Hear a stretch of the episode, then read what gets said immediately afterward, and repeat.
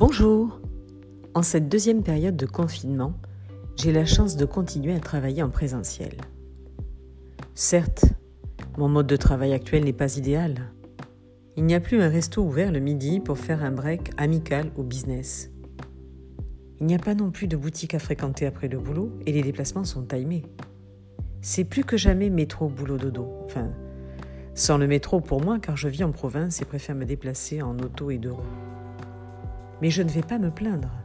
Bien au contraire. J'ai conscience d'avoir la chance de pouvoir travailler à mon bureau. Entre parenthèses, bureau individuel avec fenêtre. Et j'ai la chance de pouvoir rencontrer certains de mes clients et de mes collègues tous les jours. Certes, nous sommes masqués. Nous ne nous embrassons plus et gardons une certaine distance.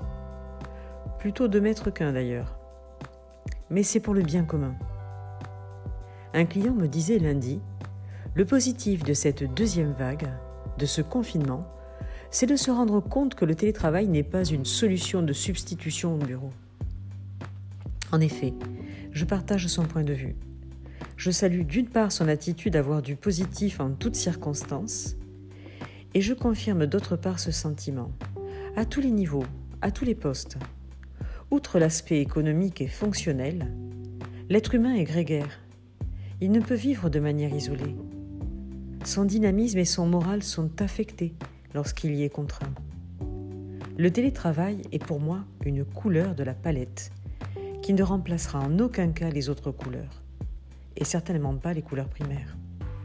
Sauf cas particulier, je pense que le télétravail ne peut pas être un mode de fonctionnement, un mode de travail exclusif et durable.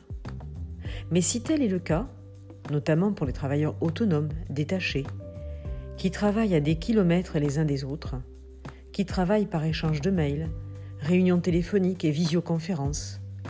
Il est indispensable d'instaurer un mode de fonctionnement, un lieu de travail dédié, des règles de travail avec des moments de pause, et un vrai break, une frontière entre vie privée et vie professionnelle.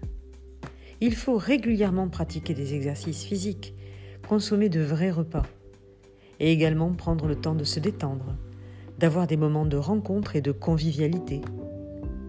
Le télétravail a de vraies vertus, car il permet de travailler au calme, de gagner le temps et le coût des déplacements, de respecter le rythme biologique de chacun. Mais il doit être consommé de la bonne manière et à la bonne dose, propre à chaque profession et à chaque individu. Bonne semaine